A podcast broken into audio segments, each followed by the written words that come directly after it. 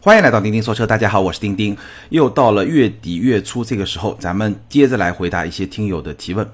好，第一个问题，这位听友他说：“丁哥你好，十到十五万元家用车、轿车、SUV 都可以，品牌不要太差的，空间不太计较，更倾向操控、动力和做工配置，求推荐。”那我其实是特别喜欢回答这样的问题，他会把自己的需求、自己的偏好说得非常的清楚，哪些是我想要的，哪些是我不想要的，哎，这种问题就特别好回答。不过呢，这位听友他提出来的这个问题啊，虽然说他 需求提的非常的明确，但是这个需求其实是有点高的。我给大家归纳一下，首先预算是十到十五万的家用车、轿车、SUV 都可以，然后他比较在意的是五个方面，我概括了一下：品牌、操控、动力、做工、配置。那从这五个方面都要是一个比较好的表现，其实这个要求还是非常高的，五项全能，基本上可以这么来说。我们简单给大家分析一下，首先从操控和动力要比较好这么一个角度呢，基本上就可以排除一大堆车，比如说像轩逸、雷凌、朗逸都是卖的最好的车，基本上就可以排除了。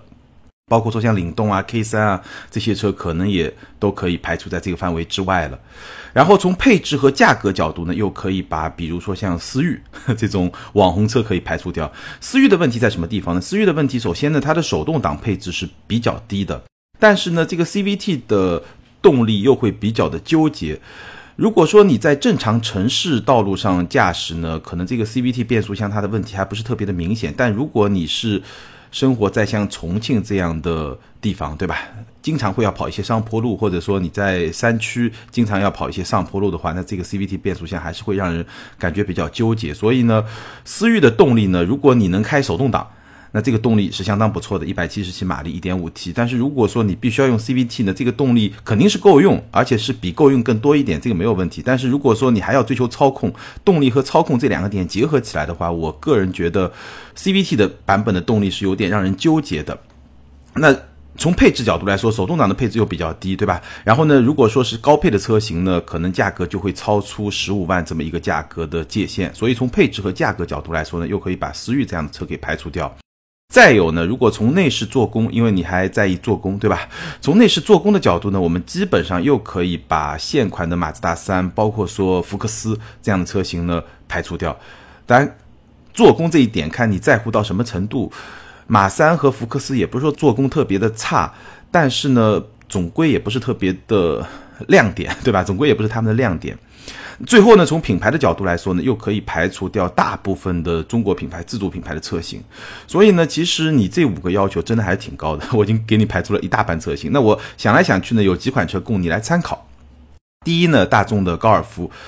二八零 TSI R Line，那这个版本的终端裸车价大概是十四万多。首先，品牌大众的品牌应该没问题，做工也没有问题。然后呢，现在高尔夫在终端的折扣还是比较大的，所以呢，以现在的终端折扣，你可以选择我说的阿烂版本。那阿烂版本的配置不算低，真皮座椅、前排座椅加热、八英寸的中控触控屏，包括 GPS、LED 的光源，然后呢，它支持 CarPlay、CarLife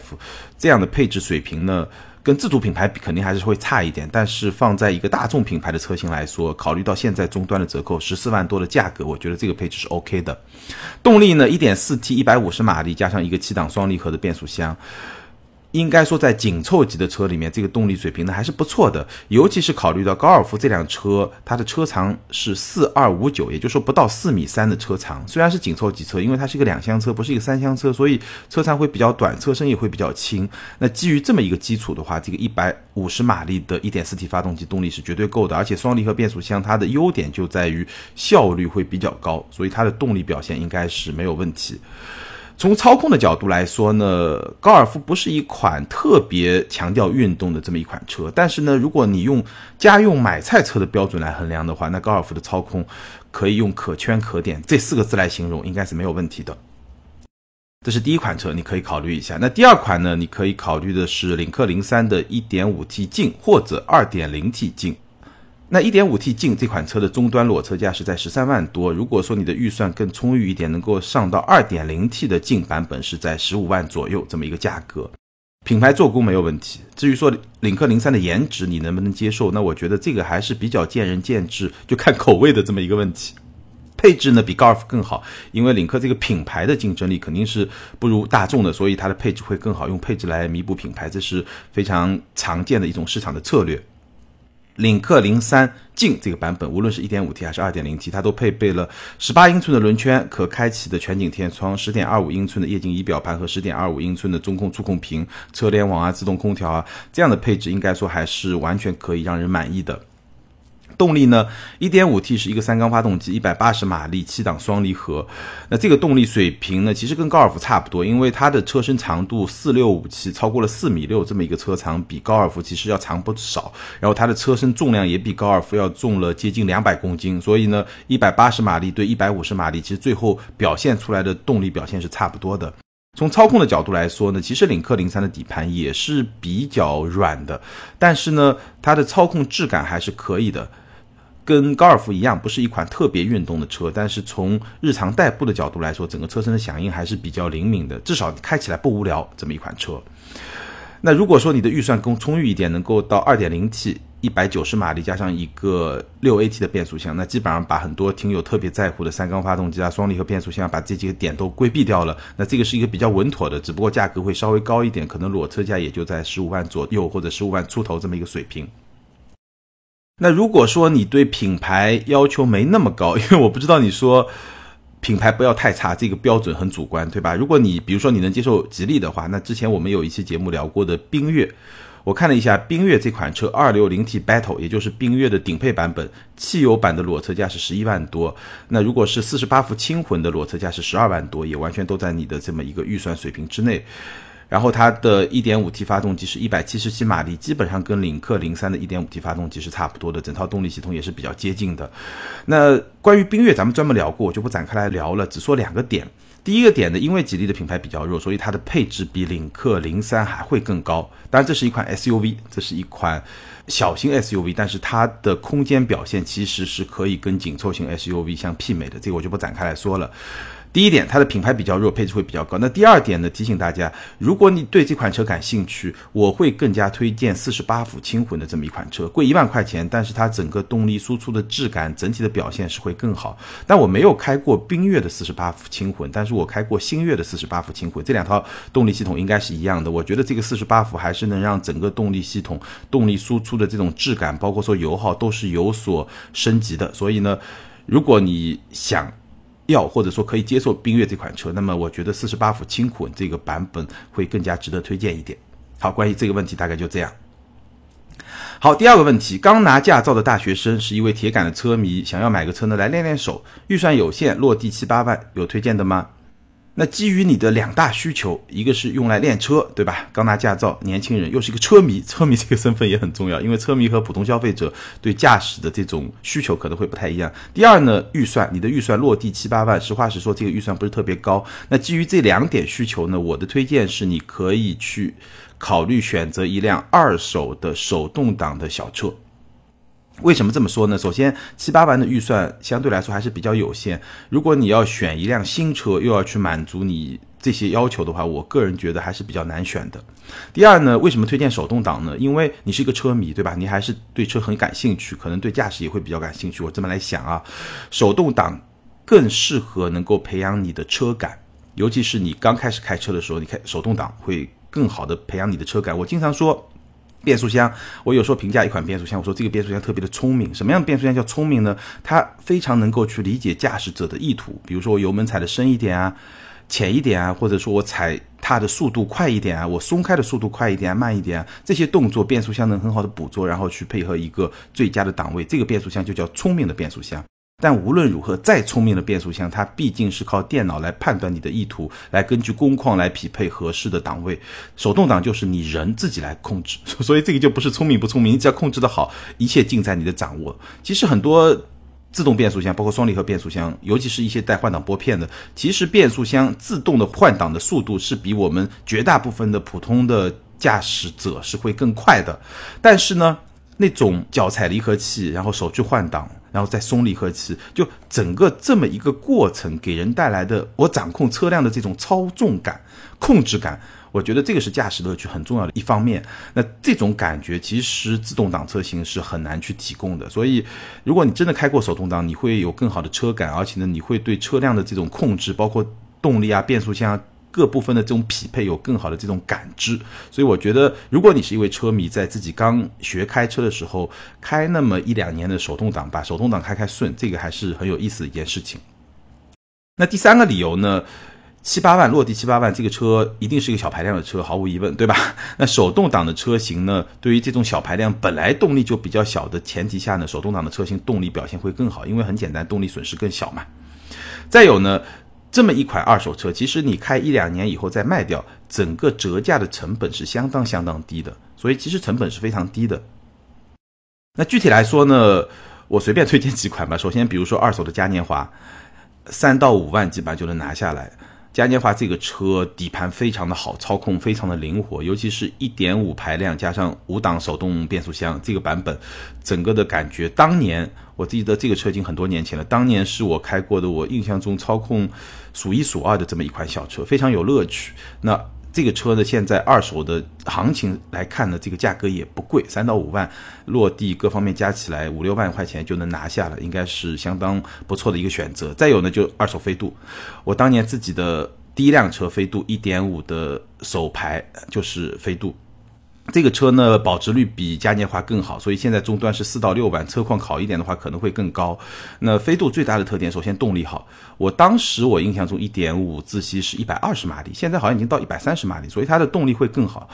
然后呢，底盘会稍微偏硬一点，但是呢没问题，对吧？你就是拿来练车开车嘛。然后空间特别的大，这个也是很大的一个优势，也是一点五自吸加上五档的手动变速箱。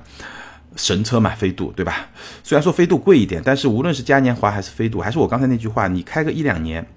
再把它卖掉。你其实折价的损失是非常非常小的，可能也就一两万块钱，所以我觉得拿来练车，这些车都是非常的合适的。那给几个提醒吧。第一呢，你尽量不要去选择紧凑级的轿车，因为紧凑级的轿车它本身车身的尺寸更大，它的级别更高，所以呢，你用同样的预算，你能买到车肯定会更差一点。而且呢，实话实说，早些年的自主品牌，就你现在买的三四年、三五年前的这些自主品牌的紧凑级的车，我相信这个预算绝对是拿得下来的。但早些年的自主品牌的车，其实它整体的质量，尤其是底盘操控这方面，包括动力系统这方面，其实并不是特别的好，和今天来比还是有明显差距的。所以说呢，到二手车的话，其实它的整体的三大件的状态可能就不会特别的理想。所以我还是建议你买我刚才推荐的那个级别小车，因为是小车，所以你能够买到一些合资品牌。当年比较主力的这种小车，强调操控感，然后呢比较灵巧的这些车，这个是第一个推荐，不要去追求高的级别，越高的级别，因为级别高了，配置高了，对吧？车身大了，所以呢你别的部分三大件啊，操控的感觉就会下降，这个并不适合你的需求，因为你对空间要求其实没那么大嘛，对吧？第二呢，买二手车你就要考虑车况，这个其实是我在节目里面很少聊二手车的一个很重要的原因，因为二手车一车一况，其实我们在节目里面根本就没有办法聊清楚。选二手车最大的门槛也在这个地方，所以呢，如果你真的要去选二手车，我建议你选择一些靠谱的平台，或者身边有靠谱的这种专业人士来帮忙来。判断一下车况，来确定一下车况，不要上当受骗，这个是买二手车最重要的一个问题。当然，还有一点呢，就是如果是二手车，可能在车牌啊这些方面，你要考虑到你所在城市的一些限制。好，大概就这样。第三个问题，科洛克、老途观、探歌怎么选？这位听友肯定是一个大众迷，因为这三款车对吧？一个斯柯达，两个大众，那基本上都是大众体系下的车型，没问题。大众体系下的车型，它的成熟度、它的平衡的这种各方面平衡的这种产品力没有问题。首先呢，我不推荐老途观。虽然说老途观这款车可以说是老当益壮，但是呢，毕竟老了，对吧？你要想一想，现在已经是上一代的产品了，等到你再开五六年，那就是一个老古董级别的产品了。所以我觉得，以我个人来说，我不是特别推荐太老的车型。那剩下来说，克洛克和探戈这两款车在很多方面是非常接近的，它们都是诞生在 MQB 平台，它们的车身尺寸和动力配置也都差不多。克洛克呢是 1.2T 和 1.4T 的高功率版本，探戈呢会多出一套 1.4T 的低功率版本，而且呢高配车型还有四驱车型，所以探戈的配置会更加丰富一点。那这两款车怎么来选呢？我觉得你从四个方面来考虑吧。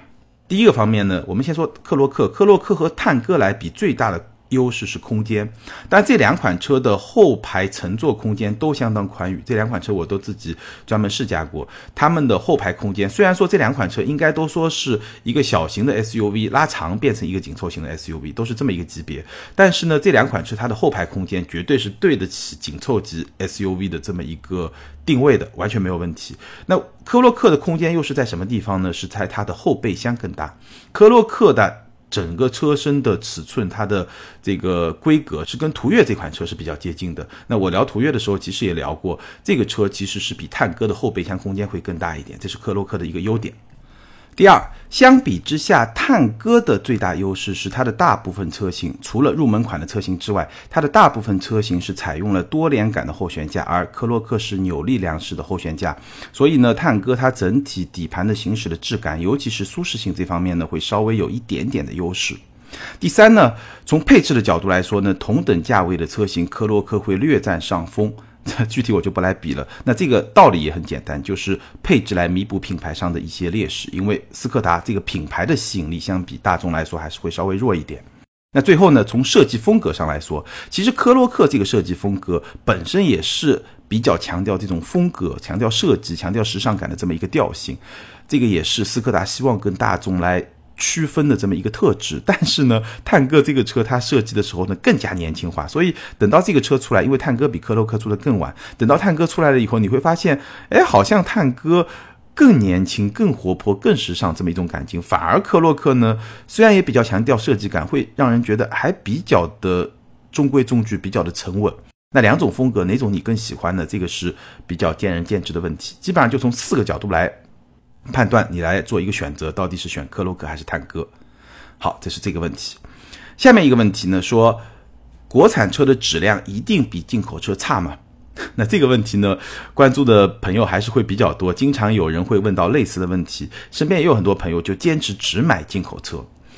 那这个问题怎么来说呢？首先，从实证的角度来说，至少我到今天为止，我并没有看到任何有说服力的研究，说我拿出非常多的证据，然后呢，我进行大范围的调查，然后得出一个结论：进口车的质量比国产车好。这一点我是没有看到的。那这方面呢，其实也能够看出中国汽车市场的发展仍然不成熟，独立的第三方机构几乎是不存在。那媒体这个第三方呢，我们且不说它独立不独立，媒体的能力有限，想要回答这样的问题，我。并不认为今天中国的媒体有这个能力来回答说国产车的质量一定比进口车差，来回答这样的问题。所以呢，我们没有实证的证据，那只能做一些推测和分析。我的观点，至少你刚才那句话，国产车质量一定比进口车差，一定这两个字是不成立的。事实很可能是这样的，就是说有一部分的国产车质量比进口车差，有一部分的国产车质量和进口车大体相当，甚至会更好。只不过呢，不同阶段这两种情况它的比例不一样，但是大趋势一定是前者越来越少，后者越来越多。也就是说，大趋势一定是国产车它的质量越来越去接近进口车的水平。这是我的观点，那咱们没有直接的证据，只能给一些间接的推测性的证据。我来给大家举几个例子吧，比如说现在在制造宝马五系的华晨宝马新大东工厂，那是工业四点零的代表作，这个车厂里面的生产工艺是相当先进的。再比如说奇瑞、捷豹、路虎的常熟工厂，至少在硬件方面，绝对绝对不会比捷豹、路虎在英国的工厂差。再比如说呢，广汽丰田位于广州南沙的工厂，那在整个的丰田体系内，它也是二十一世纪的全球模范工厂。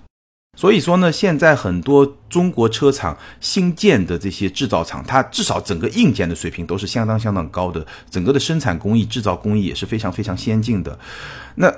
即便是说咱们考虑到中国工厂的一些软实力，相比欧美的成熟工厂会有一些差距，比如说工人的经验啊、素质啊，包括说工厂的管理水平啊，这些软实力可能会有一些差距。但是整体来说，你要说国产车的质量一定比进口车差，我个人觉得这个结论是很难成立的。当然了，从另外一方面来说，大家有这样一个印象，也绝对不是空穴来风，也是有一些。根据或者说也是有一些背景的，比如说呢，中国汽车业它整体的制造水平良莠不齐，这个是事实，不用讳言。再比如说呢，相比欧美发达国家，中国市场的相关标准会比较低。那既然你整个市场它的标准比较低，所以呢，在汽车质量的某些指标它也会比较低，因为你车厂。总归是根据这个标准来走的，对吧？这个很正常，因为如果说整个市场的标准比较低，我的标准比较高，那我成本会更高，我在市场上会没有竞争力，对吧？所以标准低会造成质量的某些方面比较低，比如说车内的环保的标准，中国市场是比较低的。再比如说我们经常会说的车辆碰撞被动安全这方面的标准，为什么说有些车厂在欧洲、美国的版本在当地的对吧更加严苛的碰撞测试中能够获得比较好的成绩，而到了中国？你真的到 Siri 这种比较严苛的碰撞测试中，它成绩就会比较差。这就是因为长期以来你市场的标准比较低，导致质量比较低。那这种情况也是存在的。再有呢，在今天的中国市场上，其实进口车多数都是那些定位和价格比较高的豪华车，他们的质量标准本来就会更高，所以也造成了给大家一个印象，进口车的质量会比较好。那再有呢，早年进口车在中国市场扮演主角的时候。可能十年前、二十年前，那个时候汽车的结构其实相对比较简单，因为没有这么多的电子设备。结构简单以后呢，它的故障率相对来说就会比较低。那在这种前提下，大家就会觉得好像当年的这些进口车出故障的概率比较低，好像没那么多问题，质量是会比较好。那这种印象也延续到了今天。还有一种情况呢，是局部的质量问题，什么意思呢？就是说不同市场它。对产品的市场偏好会不太一样，比如说中国市场消费者更加在乎的是那些看得见的部分，内饰一定要豪华，对吧？整个质感一定要好，配置一定要高，而不是特别的在意那些看不见的部分，比如说三大件，对吧？比如说安全，就这些标准不是特别在意。那也有可能呢，某些车厂会迎合市场的这种需求，去对产品的不同方面做一些调整，会把看得见的部分做得更好，看不见的部分呢稍微打点折扣。那这种取舍。根据市场偏好的一种取舍，也会局部带来一些质量的问题。那所有这些问题的存在，所以呢，大家有这种印象说进口车的质量更好，也绝对不是空穴来风。但是我还是那句话，我相信过去的十年，包括未来的十年，整体的趋势，国产车的质量是在越来越接近进口车，甚至说很多车型已经达到了进口车的标准，这个是完全没有问题的。好，最后一个问题。明明今年车市非常不景气，但是年终报表仅仅下降了百分之几？为什么降这么小，已经哀嚎一片了？这个问题非常好，非常有代表性啊！很多听友都在关心说，二零一九年的车市非常的不好，但是呢，最后数据出来百分之几，好像也不是一个特别大的数据。那现在呢？上半年的各种各样数据都出来了，大概中国车市上半年的下滑是百分之十。事实上呢，全球车企今年上半年的表现都不是很好。我这两天正好又看到各种各样全球的一些数据都出来了，其实表现都不是特别的好。那为什么会出现这种情况？为什么说整个销量也就是下降了百分之十，整个市场就已经哀嚎一片了呢？其实很容易理解。我上期节目讲到过一个车企的成本结构。就是固定成本和可变成本的关系。我再给大家举个例子，你就非常能够理解为什么会是这么一种情况。我们来举一个咖啡馆的例子，比如说有一个咖啡馆，它每个月的店面租金加上工作人员的工资是十万块钱，然后呢，每杯咖啡卖三十块钱，每杯咖啡的咖啡豆啊、牛奶啊这些成本是十块钱，所以呢，每杯咖啡的毛利就是二十块钱。当然了，这是一个非常简化的模型，咱们也不去考虑税收啊这些更复杂的因素。好。那如果说一个月你能够卖六千杯咖啡，就是每天卖两百杯咖啡，一个月卖六千杯咖啡，那你的毛利就是十二万，十二万减掉十万，你的净利就是两万块钱。那如果说你的销量下滑了百分之十，也就是说你一个月只卖五千四百杯咖啡，那你的毛利就是十万八，你的净利就是八千，你的利润就下滑了百分之六十。所以大家。大概就能够理解为什么说一个车企它销量只下滑百分之十，它的利润就会下滑百分之六十、七十、八十、九十，甚至更高。我昨天还看到新闻，二零一九年的上半年，像戴姆勒就是奔驰那家公司、日产、特斯拉、捷豹、路虎这些公司上半年的利润下滑的都非常厉害，特斯拉是亏损，所以呢，整个全球也好，中国也好，整个车企在。销量下滑百分之十这么一个前提下，其实它的利润下降是非常非常厉害的，整个市场确实是会比较的艰难。而且呢，我们刚才的这个例子里面，我们只是说了咖啡馆销量的下滑，其实汽车市场会更加的复杂。一方面呢，整个车辆的研发成本，它的生产线的成本非常高；另一方面呢，随着销量的下滑，其实大家能够感受到，现在终端的价格也在下滑，所以汽车市场它是量价齐跌，受到了双重的影响。那这个影响当然就会更大。当然，对于消费者来说，如果从去年到今年，你自己的职业还在正常的发展轨道中，你的收入还在越来越高，那么这两年确实，如果你想买车的话，你的选择的余地就会更大，你的主动权就会更大，这也是一个事实，对吧？这也是对咱们消费者可能会带来好处的这么一种情况。好，以上呢是咱们本期问答节目的全部内容。那关于这几个问题，你有什么独到的见解？也欢迎在评论区留言，跟更多的听友和钉钉来进行互动。如果你自己有什么问题呢，也欢迎向我提问。提问主要是三个渠道，你可以通过微信订阅号“钉钉说车”向我提问，也可以通过新浪微博钉钉说车钉钉来向我提问，或者呢就在咱们喜马拉雅的评论区提问都可以，没有问题。好，咱们来看上一期节目的听友留言。上一期节目呢，咱们聊的是吉利星越，ID 是木甲云湖。这位听友他说。车展上静态体验过星越，谈几点个人的感受。早前几年的吉利车型，个人感觉普遍存在人机工程学设计的问题，而且第二排尤其明显。从最早的博瑞，第二排的门板带有弧度的扶手和位置靠后的门板拉手。到 GL 后排门板扶手和中央手枕高度不一、前后不一的问题，再到加计第二排存在门板扶手和座椅扶手到身体中心位置不一的问题，感觉吉利第二排都跟扶手杠上了，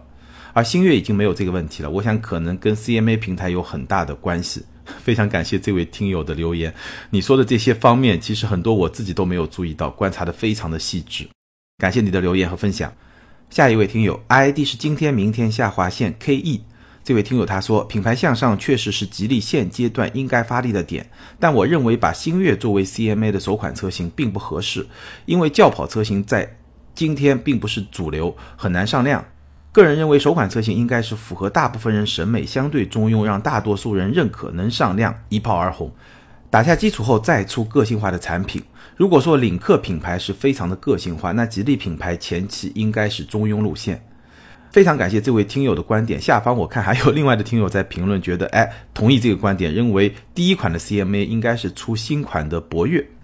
不过我个人倒不是特别同意这个观点。我觉得吉利选择星越作为 CMA 平台的首款产品，其实是一个比较谨慎的选择。首先呢，轿跑 SUV 作为一个相对偏个性化的产品，今天在中国市场上，尤其在中国品牌这么一个阵营里面，其实也是比较常见的。第二呢，作为一个个性化的产品，它本身的定价区间相对比主流产品就会更高一点。那本来星越就是价格要往上走，对吧？那在这个细分市场就更加的顺理成章。第三呢？正是因为它是个性化产品，不是一个真正走量的产品呢，所以拿这个阵地来做一个试验田，在做一个上探的动作，相对来说风险就没有那么大。你要是真把博越新款的博越直接上 CMA 平台，然后呢价格直接往上走，那万一卖的不好呢？博越可是吉利这个品牌的销量支柱车型啊，对吧？所以我相信吉利是不会来冒这个险，吉利还是会比较稳妥的，从一个小的市场来做一个试水，然后呢慢慢再把这个产品线来铺开，这是我个人的理解。好，欢迎这两位听友把你们的联系方式通过个人微信号全拼的钉钉小马甲留给我，你们将获得的是由途虎养车网赞助的美孚一号经典系列小保养体验券，价值四百五十元，可以用来抵扣美孚一号经典系列机油四升装机滤以及工时费。具体领奖方法请参考咱们每期节目的简介。还是欢迎大家多多的留言互动，每期节目呢，钉钉会选出两条留言跟大家互动，并且呢送出奖品。好，更多精彩内容，欢迎关注我们的微信订阅号“钉钉说车”。你也可以通过新浪微博钉钉说车钉钉来跟我进行互动。感谢大家的支持和陪伴，咱们今天就聊到这儿，下周接着聊，拜拜。